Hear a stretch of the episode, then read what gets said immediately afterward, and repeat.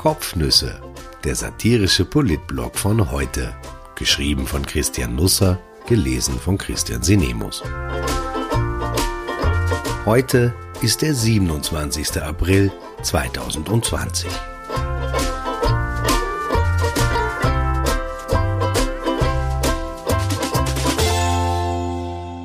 Na, du Küken? Eine Rede, eine Fehde, und ist man ohne Blumenerde wirklich der Blede? Historisches kommt in diesen Tagen aus den politischen Backöfen, aber nicht immer ist Corona die Germ dafür. Momentan dürfen die Deutschen noch nicht nach Österreich reisen, also müssen sie aus der Ferne über uns staunen. Dazu bieten wir reichlich Gelegenheit. Es wäre gar kein Virus nötig gewesen. Straches Auftritt in der Ibiza Edition von Jurassic Park hätte genügt. Am Samstagabend gab das ZDF die Rateschau Da kommst du nie drauf. Das Konzept der Sendung ist recht schlicht. Mehrere, mehr oder weniger Promis werden mit unglaublichen Aussagen konfrontiert und müssen dann aus drei Antworten eine auswählen. Die Sendung am Samstag plätscherte so dahin, strebte dann allerdings um 21.56 Uhr ihrem überraschenden Höhepunkt entgegen, falls man geneigt war, einen solchen zu erkennen. Moderator Johannes B. Kerner der Corona schon hinter sich hat, falls wenigstens das jemanden interessieren sollte, stellte folgende Frage. Wer sich die Vereidigungszeremonie der österreichischen Regierung im Januar 2020 noch einmal in der Mediathek ansah, konnte erleben, wie Drei Möglichkeiten der Antwort wurden geboten. Antwort A. Vizekanzler Kogler aus einer in seinem Sakko versteckten Bierdose trank. Antwort B. Bundespräsident van der Bellen den Bundeskanzler mit Nadoküken begrüßte. Antwort C. Arbeitsministerin Aschbacher einem Saalbediensteten ein Bein stellte. Die mehr oder weniger Promis waren ratlos. Die Kombination Kogler und Bier wurde rasch und wie ich meine vorschnell verworfen. Blieben also Kurz und Aschbacher. Ich darf einwerfen, dass die Haxelstellerei bei der Arbeitsministerin die einzige Amtshandlung gewesen wäre, die sie bis heute getätigt hat, aber das konnte man zu diesem Zeitpunkt noch nicht wissen. Van der Bellen? Wer ist das? rätselte Sonja Zietlow. Man muss sagen, sie war lange im Dschungel. Der österreichische Bundespräsident klärte Kerner, der Corona bereits überstanden hat, habe ich das schon erwähnt, die RTL-Moderatorin und frühere Lufthansa-Pilotin geduldig auf. Aber Zietlow war da schon gedanklich weitergezogen und glaubte sich der richtigen Antwort sicher, wenn auch aus falschem Grund. Der Bundeskanzler Kurz, sagt sie, ist ja nun mal so ein Küken, das ist ja keine Beleidigung. Ich bin mir jetzt nicht sicher, ob Kurz für seinen Lebenslauf als schmückend empfindet, wenn dort als Berufserfahrung Kanzler, ÖVP-Vorsitzender und Küken steht. Aber Fakt ist, dass die Runde aus dem Bauch heraus auf ihn tippte und damit richtig lag. Leser dieser Kolumne erinnern sich, dass der ORF bei der Angelobung der Regierung am 7. Jänner darauf vergessen hatte, die Untertitel der ursprünglich geplanten Sendung zu tauschen. Also sah man in der Telethek dem Bundespräsidenten dabei zu, wie er dem Küken die Ernennungsurkunde überreichte. Zu lesen war aber der Text aus Alisa folge deinem Herzen. Während Kurz also seinem Herzen folgte und aus der Hand von Alisa van der Bellen die abgedatete Gebrauchsanweisung für die Kanzlerschaft übernahm, sagte Alisa van der Bellen zu ihm, na du Küken? Zumindest laut Insert. Ganz aufgeklärt wurde das nie. Ich war vor Ort, aber man konnte bis zur Pressetribüne nicht hören, was die beiden miteinander sprachen. Alisa van der Bellen könnte also zum Küken ohne weiteres auch gesagt haben, schöne Haare. Oder, na, wie viele Parteien sind jetzt nicht mehr über zum Ausprobieren? Oder könnten Sie am Nachmittag mit der Juli äußern gehen, ich habe es mit dem Kreuz. Der Kanzler und der Bundespräsident, muss man wissen, sind miteinander per Sie obwohl sie sich recht häufig sehen, oft auch zu Angelobungen.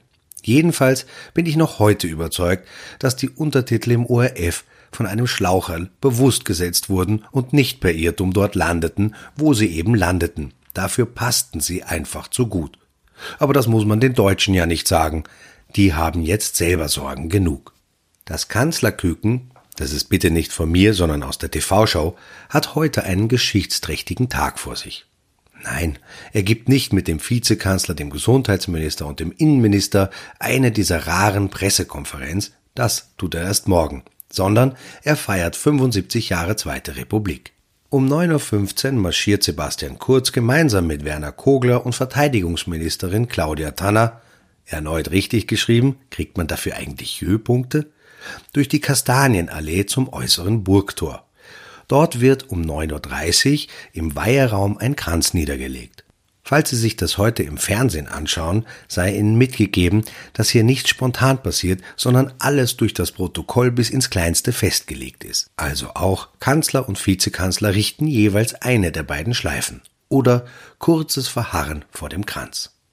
Ich muss zugeben, dass es banale Sätze gibt, über die man banalerweise sagen muss, dass sie oft ins Schwarze treffen, auch wenn es um Türkise geht.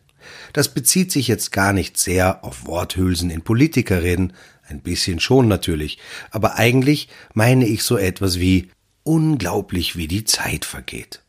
Als ich gestern für die Berichterstattung über die Gedenkveranstaltung im digitalen Archiv kramte, stieß ich auf Fotos, die wirken wie aus einer lange vergangenen Zeit. Sebastian Kurz ist darauf zu sehen, daneben Heinz-Christian Strache. Auch Finanzminister Hartwig Löger und Gesundheitsministerin Beate Hartinger-Klein sind klein zu erkennen. Der Kanzler und der Vizekanzler legten am Heldenplatz einen Kranz nieder. Datum 24. April 2019. Drei Wochen vor Ibiza. Ziemlich genau ein Jahr ist das her. Lediglich ein einziges Jahr. Man glaubt es kaum. Nur mehr der Kanzler ist noch da. Und der hält heute eine große Rede. Die Österreich-Fahne und die Europafahne werden dafür extra ins Kreisky-Zimmer geschleppt, ins Büro also von Sebastian Kurz. Und um 11 Uhr tritt das Küken, es ist immer noch nicht von mir, vor die Kamera. Werner Kogler und den Rest der Combo lässt er diesmal daheim. Dafür hat er vier Philharmoniker mit, also nicht mit. Sie sitzen im nahen Kongresssaal im Kanzleramt. Die Musiker, erste Violine, zweite Violine, Viola, Cello, spielen den dritten Satz aus Ludwig van Beethovens Streichquartett Nummer 16. Lento assai, cantante e tranquillo. Also langsam genug, singend und ruhig. Wenn Sie nicht hudeln, sind Sie in sieben Minuten fertig.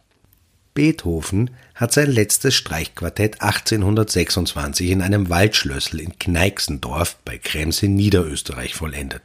Der 55-Jährige war da schon taub, krank und notorisch übel gelaunt, was auch daran gelegen haben könnte, dass er seinen Neffen Karl im Schlepptau hatte, der sich zuvor wegen Spielschulden in Wien in den Kopf geschossen hatte, was einen gesellschaftlichen Skandal auslöste. Der Selbstmordversuch, damals als schweres Verbrechen klassifiziert, wurde schließlich als Unfall vertuscht. Nur falls Sie glauben, nur heute passiert dauernd was. Nach den Streichern hält Kurz seine Rede. Wenn er langsam genug, singend und ruhig spricht, kommt er in 15 Minuten zum Schluss. Was man so hört, will der Kanzler Optimismus versprühen. Er will an die Aufbaugeneration, an die Großeltern erinnern, ans Anpacken appellieren. Danach wird die Bundeshymne gespielt. Alles in allem wird es sehr staatstragend. Man muss dazu sagen, die Veranstaltung war für 550 Gäste in der Hofburg geplant. Dann lud man Corona ein und deshalb wollten die anderen nicht mehr kommen. Auch irgendwie undankbar. Anpacken wollten auch die Lehrer. Ab dem 15. Mai werden in den Schulen wieder die Ärmel aufgekrempelt, aber ehe man die Ärmel richtig aufkrempelt, krempelt man sie wieder runter. Ich glaube, Werner Kogler hat das erfunden. Weil ein paar Wochen Präsenzunterricht ausfielen, dachte sich Heinz Fassmann, es wäre eine gute Idee, wenigstens die Fenstertage zu Christi Himmelfahrt und Frohen Leichnam ausfallen zu lassen. Er dachte, ohne die Lehrergewerkschaft dafür um Erlaubnis gefragt zu haben, was in Österreich immer schon ein Fehler war. Corona ist da ein leichterer Gegner. Die Lehrergewerkschaft kann die Begeisterung des Bildungsministers jedenfalls nicht teilen. Eher im Gegenteil. Sie eröffnete gestern Abend den Kampf um die zwei schulfreien Tage. Irgendwann ist Schluss, sagte Paul Kimberger, Vorsitzender der Gewerkschaft der Pflichtschullehrerinnen. Das denken sich viele andere im Land vermutlich auch, aber sie meinen es anders. Die Streichung der freien Tage nennt Kimberger einen klassischen Gesetzesbruch, der im Parlament legitimiert werden soll. Man bestraft damit nun all jene, die in den letzten Wochen im Rahmen des Homeschoolings und des Distance Learnings Großartiges geleistet haben. Er meint damit übrigens nicht die Kinder und Eltern. In einem Aufwaschen hält der Gewerkschafter den vom Bildungsminister vorgestellten Öffnungsplan für weitgehend undurchführbar. Gleichzeitig Unterricht und Betreuung. Wie soll das gehen? Die Diskussion ist eher akademisch. Wenn ein Kind, nennen wir ihn Karl, etwa in die Oberstufe eines Gymnasiums geht, dann schaut das bis Schulende so aus. Am 29. Mai werden die Schulen wieder geöffnet. Aber da ist Lehrerkonferenz. Es folgt Pfingsten. Montag und Dienstag, die ersten beiden realen Schultage, sind also frei. Sagen wir einmal, Karl gehört zum Team A. Dann hat er Mittwoch, 4. Juni, den ersten wirklichen Schultag. Donnerstag, Freitag, Montag, Dienstag, Mittwoch muss Karl nicht in die Schule gehen, da ist Team B dran. Am Donnerstag, 11. Juni, wäre er wieder dran, aber da ist Fronleichnam. Und am Freitag danach will die Lehrergewerkschaft einen schulautonomen Tag. Also hat Karl erst am 15. Juni wieder Schule. Dann allerdings drei Tage am Stück. Bis zum Schulende kommen noch fünf Tage dazu, macht gesamt neun Tage Präsenzunterricht in fünf Wochen. Ach ja, falls Sie fragen, käme Karl in Team B, wären es nur zwei Tage mehr, den Zeugnistag schon mitgerechnet. Nur damit mich keiner falsch versteht. Es gab tatsächlich nicht wenige Lehrer, die sich in den letzten Wochen sehr engagiert haben.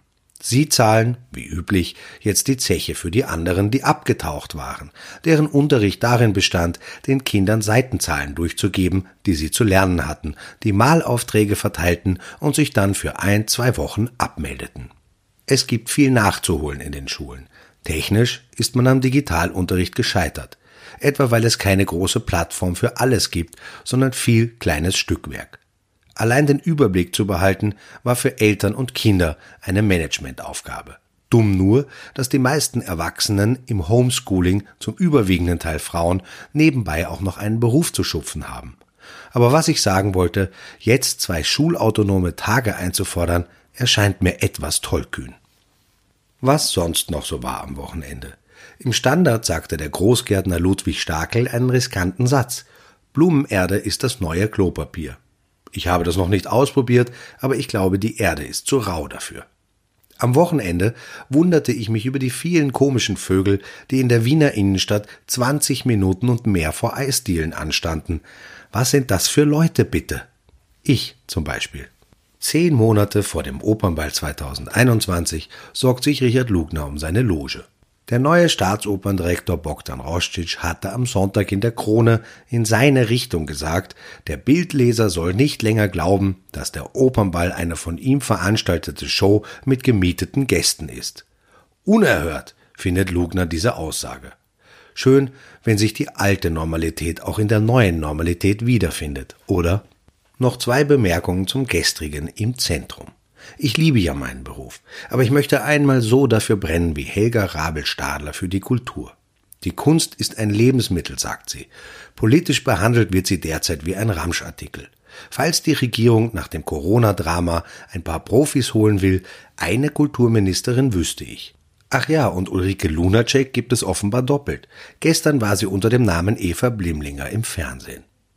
Eigentlich wollte ich ja was über Schulmief und den Arbeitskreis zur Innenraumluft schreiben, aber man kommt ja zu nichts, wenn dauernd was passiert. Vielleicht schaffe ich das morgen.